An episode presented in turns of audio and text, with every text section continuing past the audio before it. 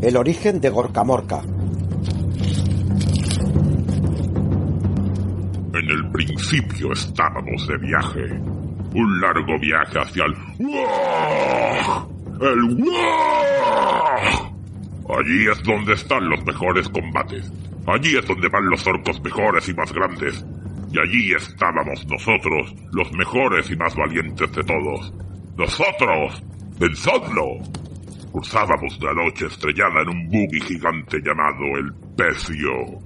El pecio estaba hecho de metal y era tan grande que dentro cabían cientos de chicos, cientos de cientos. Los orcos gritaron en un coro bien ensayado. Les gustaba esta historia. Las palabras de Bazmak les hacía evocar la familiar imagen de un enorme pecio espacial surcando la negrura del espacio, llevando a los orcos hacia nuevas batallas y nuevas conquistas.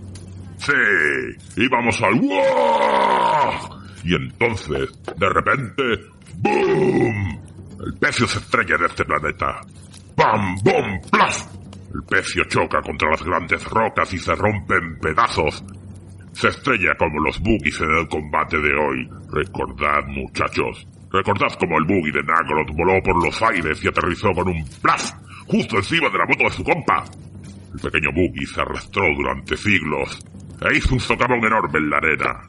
Los orcos empezaron a...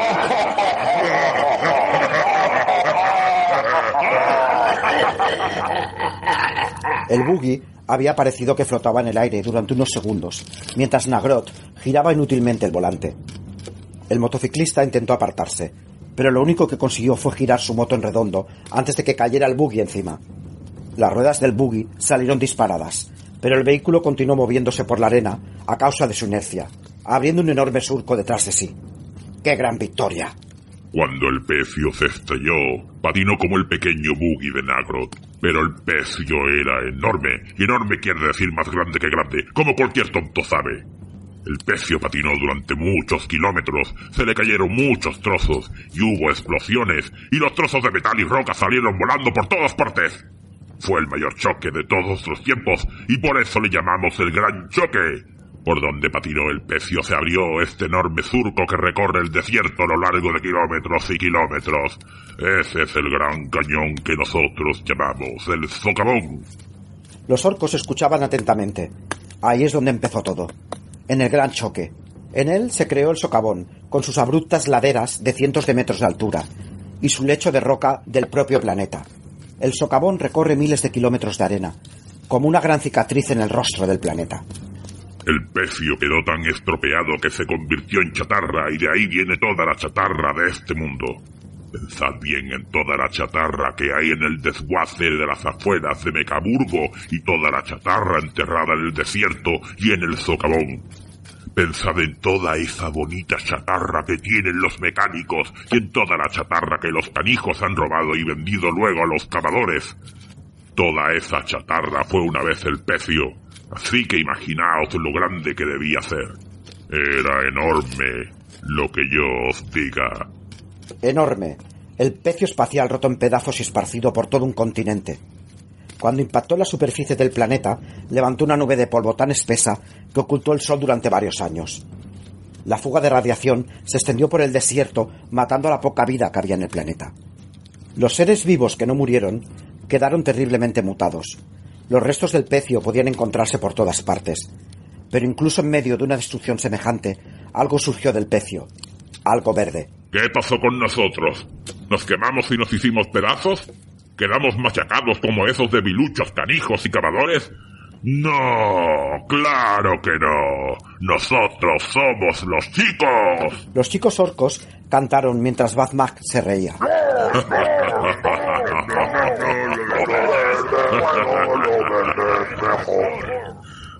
El grito resonó por todo el desierto, y a él se unieron los distantes aullidos de alguna innombrable bestia salvaje. Evidentemente, algunos de nosotros nos quedamos y quedamos aplastados en el gran choque. Es normal, ¿verdad?